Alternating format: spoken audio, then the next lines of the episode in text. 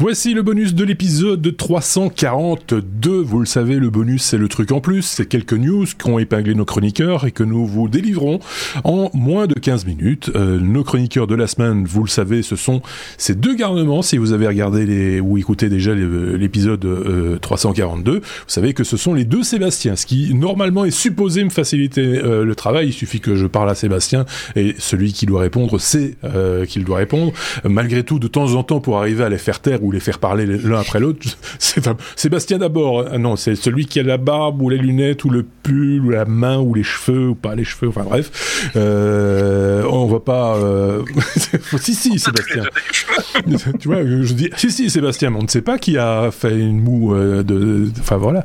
Euh, je vais donner la parole à Sébastien, bah, justement celui-là, pour parler de Firefox, Firefox pardon, le navigateur Firefox de chez Mozilla qui, qui perd du terrain manifestement. Ça va pas bien, mon bon monsieur. Ça va mal. 4% de market share de part de marché euh, pour, euh, pour Firefox. Donc Firefox, au cas où vous vivez dans une autre dimension, c'est le navigateur de Mozilla, comme Marc l'a dit dans, dans, le lancement. Euh, c'est le navigateur qui est né sur les cendres de, Netscape, qui était la première société commerciale à offrir un navigateur dans les années 90. c'est un navigateur qui se positionne essentiellement autour de la privacy et protection de vos données on va dire, c'est son positionnement marketing, la, sécurité, mais il se trouve euh, tailladé entre euh, Safari euh, sur iOS et Apple qui perd aussi d'ailleurs des parts de marché, et puis surtout ben, tous les navigateurs de la famille Chromium, donc Chromium étant le, moteur de rendu, celui qui parse l'HTML et qui fait l'affichage à l'écran, euh, Chrome étant euh, le plus connu, mais pas que, on a parlé plein de fois ici dans le podcast de Brave également, et puis de Edge, Microsoft qui est en train de, réussir son pari, de revenir dans la course en, en termes de parts de marché, en tout cas euh, des navigateurs après, après les, mauvaises expériences d'Internet Explorer 6 et, et suivant. Et donc Modi se, essaye de retrouver un modèle commercial. Pour le moment, il, déclare à peu près 490 millions euh, de revenus annuels, dont 40, 440, donc 490 au total, 440 générés par les revenus de la pub, c'est-à-dire des engins de recherche qui sont présentés dans la liste des engins de recherche par défaut, euh, enfin pas par défaut, dans la liste des engins de recherche possibles sur Firefox, mmh. Google étant celui par défaut et celui qui paye le plus, 400 millions de dollars par an que Google paye à la Fondation Mozilla pour que ce soit les recherches Google qui soient euh, par défaut. Donc ils, cherchent des nouvelles idées, ils ont exploré la partie VPN, euh, ça n'a pas super bien marché et ils sont tiraillés entre ce, positionnement sécurité de dire on partage pas, on n'utilise pas vos données, et puis les flux de revenus possibles qui sont la pub essentiellement, puisqu'ils ont une idée pour le moment, mais je suis pas certain qu'elle aura beaucoup de succès, qui est d'aller mettre de la pub dans la barre de recherche. Vous savez, quand dans la barre de recherche, vous tapez des mots-clés, vous avez des suggestions de recherche, mais pourquoi pas déjà mettre de la pub là, plutôt que d'attendre d'arriver sur la page de Google? Comme ça, la pub arrivera chez Firefox, c'est pas. Mais bon, pour un navigateur qui se positionne en disant on ne vend pas vos données, euh, de faire, de faire, faire de la pub pertinente sans partager les données plus privées des utilisateurs, euh, ça va être difficile. Donc à voir comment, comment le, ce que le futur réserve à Firefox. Mmh. mais si vous aimez euh, les alternatives et si vous n'aimez pas les grands monopoles, il est peut-être temps de réinstaller Firefox sur votre PC, qu'il soit Linux, Windows ou Mac. Ou comme tu disais, un concurrent du genre, bref. Ouais, mais c'est Chromium aussi. C'est oui, c'est Chromium derrière, mais Chromium ne pompe pas d'informations. Chromium, c'est juste un moteur de rendu. Non, euh, non mais justement. Euh, pour, pour, le moment, c'est Chromium euh, géré globalement par Google, mais pas, pas que. Mhm. Il y a WebKit par Apple et Gecko. Il n'y a que Firefox qui utilise Gecko pour le moment. Si Firefox disparaît, on perd un moteur de rendu, donc on perd un peu de diversité. Oui, mais ça, c'est hors contexte de euh, d'informations euh, sur la consommation, d'informations. Euh, c'est juste le moteur de rendu. Tu peux utiliser Chromium sans que des informations sur ce que tu as visité comme site aillent chez Google. Euh, Sébastien. Sébastien qui essaye de prendre la parole, euh, celui. Ah ouais, non, moi je, je, suis pas du tout d'accord. Il, faut au minimum deux moteurs de rendu. Si t'en as, si t'en as qu'un. Ah, il faut de la bah, concurrence. ça, je suis d'accord. Ah oui, non, je suis tout à fait d'accord. Et, oui, aujourd'hui, tout le monde utilise bah oui, euh, t'as déjà, as enfin, je ne dis pas, je ne souhaite pas la mort de, de Firefox, hein, soyons très clairs, je ne dis pas ça. Je dis juste que il faut pas mélanger moteur de moteur de. je, je, dis juste, Sébastien, il faut pas euh, déformer mon propos. Je disais juste, juste ça. Il faut pas confondre moteur de rendu et données. c'est ça, c'est juste ça. Euh, je ne dis rien d'autre. Il faut, il faut sauver le soldat Mozilla. c'est ça, ouais. Je crois oui. faire quelque chose. Oui, bah, euh, oui Par contre, me, taper de la pub dans Firefox, alors que j'utilise Firefox depuis Firefox, voilà, euh, nada. Par contre, me demander, je veux soutenir la fondation Mozilla et donner euh, de temps en temps 5% de mon CPU pendant que je fous rien, j'ai pas de problème. S'ils veulent faire du mining, euh, parce que c'est quand même, euh, voilà, de temps en temps, si ça leur fait quelques euros, j'ai pas de problème. Mais la pub, non. La pub, non. Voilà, Ce, sera le, ce, sera le, titre de ce, de ce, bonus. La pub, c'est non. Euh, ceci étant dit, euh, on est, on est aligné, hein, parce que euh, très honnêtement, la publicité dans notre podcast, c'est non aussi. si vous, si d'ailleurs vous entendez de la publicité avant, pendant ou après le podcast audio, sachez que c'est en, dépit de tout ce qu'on a imaginé, c'est changer de, de, de, plateforme à ce moment-là, parce que c'est pas de notre but. Nous, on touche rien là-dessus, de toute façon. Et si vous voyez sur, que sur nos vidéos YouTube un peu de publicité au début, oui, ça effectivement, ça on l'a un petit peu libéré, mais normalement il ne devrait pas y avoir de coupure dans, dans, dans, nos contenus par de la publicité. Euh, c'est pas notre intention, ça ne l'a jamais été.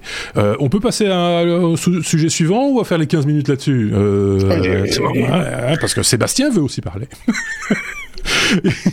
Et si la consommation était en fait un vilain cliché?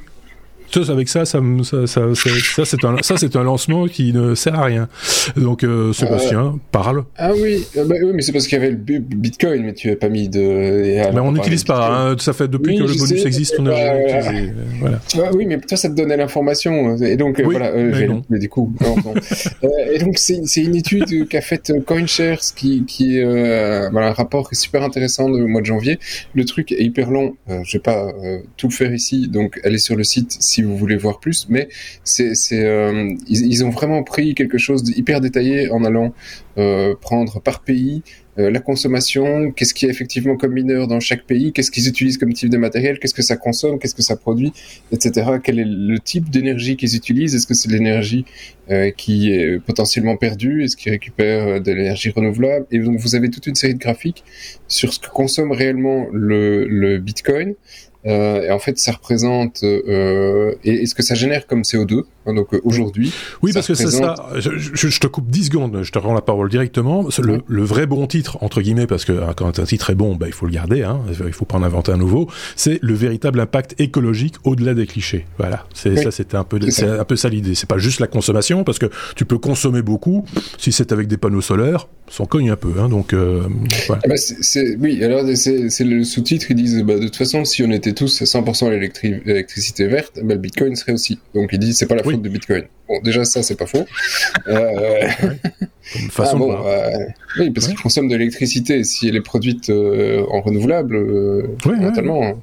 Et, donc ça produit 0,08% de la production mondiale totale de CO2. Ça c'est intéressant. Ouais. donc 0,08%. Euh, alors c'est plus que 0,00, mais 0,08, c'est pas non plus un drame absolu. Euh, et donc ils ont aussi un graphique sur la, la consommation euh, du Bitcoin et puis du pas Bitcoin. Et eh ben en fait on ne voit pas sur le chart, le pie chart, le Bitcoin, ce qui représente euh, rien du tout. Mmh. Euh, et, et, alors on le voit par pays. Alors ça c'est, on, on, voit vraiment l'évolution au moment où la Chine a coupé les, le tout et que c'est parti aux États-Unis. Euh, et donc là, effectivement, la consommation d'énergie a fortement euh, euh, augmenté aux États-Unis. Alors aux États-Unis, comme dans d'autres pays, ce qui est intéressant, c'est que ce qu'ils utilisent comme énergie, généralement, c'est l'énergie qui est perdue, c'est-à-dire que c'est ce qui est brûlé au niveau des puits pétrole en disant bah là, ça, sort, on est obligé de le perdre cette énergie parce qu'on ne sait pas transporter. Et donc il y a toute une série de, gaz qu'on brûle sur place et qui, qui brûlent à, vide, et donc qui sont réutilisés comme de l'énergie aussi au niveau de euh, surproduction, qui est aussi utilisée pour du minage à, certains moments. Donc la plupart des, endroits où on va chercher l'énergie, c'est là où elle est la moins chère, c'est-à-dire on met le mineur à côté de la source qui a des pertes d'énergie parce qu'on ne sait pas la stocker. D'accord. Voilà. Bon, ben voilà, c'est un son de cloche parmi d'autres. Hein. Il faut, faut être, faut être honnête. Euh, vous, pouvez compter, vous, comme toujours, sur moi pour remettre le moisi sur le Roquefort. Euh, c'est quand même, c'est un, un, rapport de CoinShare qui est pas totalement indépendant. Hein. Faut, faut, c'est ce que j'allais dire. Merci. Voilà, c'est, oui, ben oui, mais faut le dire. Euh, et donc souvent, moi, je, moi, quand j'ai un doute là-dessus euh, et que je vois deux extrêmes faire des rapports euh, tout aussi opposés l'un que l'autre, c'est que je me dis que la vérité doit être à peu près hein, à 50-50 au milieu, quoi. voilà, approximativement, on va dire. Euh, mais c'est intéressant quand même la, démarche et, les arguments euh, sont, pour, le coup à prendre comme, ils existent. Ça, je suis tout à fait, euh, tout à fait d'accord avec ça. On va accélérer un tout petit peu parce qu'il ne nous reste que 4 minutes. Ça va être fort court pour donner la parole à Sébastien.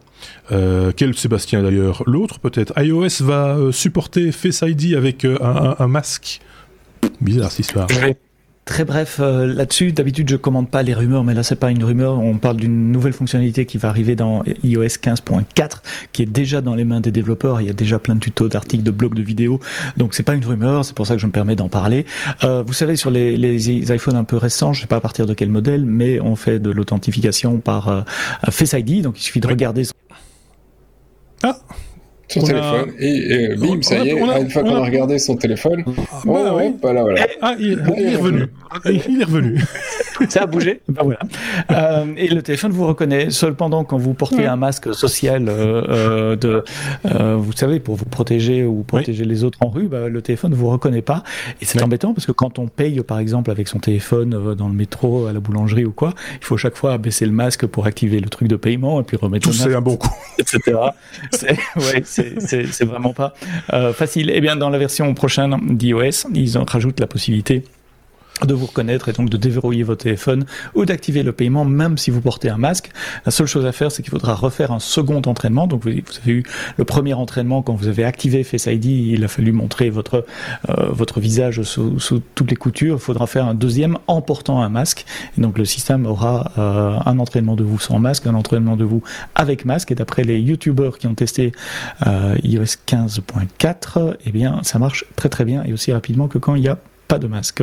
Donc voilà, juste pour vous simplifier la vie, si vous êtes Apple user et que vous portez un masque. À tester donc rapidement en deux minutes, euh, Sébastien, concernant euh, euh, Google, qui, on le sait bien, hein, Google, magnifique entreprise humaniste, resserre la vis sur la vie privée. Oui, j'aurais quand même fait un truc quand on dit c'est pas une rumeur, mais que le site c'est macrumors.com. Ah bon, euh, hein. Donc ça ne reste plus qu'une minute pour parler de Google. Oui, oui mais je, vais, je vais faire vite. Euh, donc euh, c'est des choses qui arrivent effectivement aussi sur Android. C'était sur iOS, mais dans ce sens-ci, en général, effectivement, c'est plus tard sur Android et, les plateformes Google.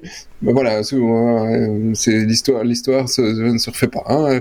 Et donc c'est des choses qui arrivent aussi maintenant sur Android. Et c'est-à-dire, c'est quoi? Eh bien, c'est l'interdiction pour les apps de faire du, cross-link, c'est-à-dire euh, pas question de savoir que euh, tu as utilisé telle application et telle application et que c'est le même, le même profil derrière. Maintenant, c'est chacun pour sa pomme.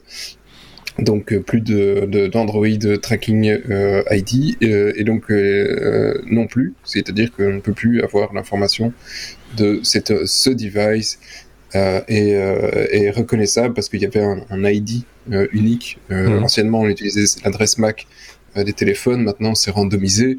Euh, et donc à ce moment-là, ils ont créé des euh, identifiants uniques pour dire ah oui ok bon tu peux pas l'utiliser, mais ça c'est un identifiant publicitaire. Bon toutes ces toutes ces choses vont disparaître, ce qui fait que la seule chose que l'on pourra encore réellement utiliser sur les applications si on veut euh, tracer des choses, c'est du first party data. First party data, c'est-à-dire du data que tu as collecté toi-même, dont tu es responsable de traitement, et pas des choses que tu fais un petit peu à droite à gauche. Donc euh, Bon voilà, euh, c'est une direction du marché. Euh, on apprécie, on n'apprécie pas. Personnellement, j'apprécie, mais euh, voilà. C'est, alors ça fristouille après dans les, les départements marketing, publicité, ah, ça, analytics, pleure, hein, etc. Ça pleure. un petit peu. Analytics, on n'en a pas encore parlé chez nous, mais on pourra en parler à l'occasion. Jugé illégal, hein, parce que le. On en a parlé.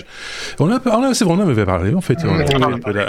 mais c'est, aussi le cas maintenant avec. Bah, je le dis rapidement comme ça, il reste 30 secondes. Donc Analytics, parce que les données sont stockées sur des serveurs américains, n'est pas pas GDPR compliant comme on dit euh, dans ce cas-là. Et ce serait aussi le cas, par exemple, avec les polices de caractère utilisées dans certains sites internet. Mais ça, on aura peut-être l'occasion euh, d'en reparler. Euh, on arrive au bout de ce hors de ce hors de série, de ce bonus avec Sébastien et Sébastien, l'équipe Tempête, pour arriver à, à 15 minutes.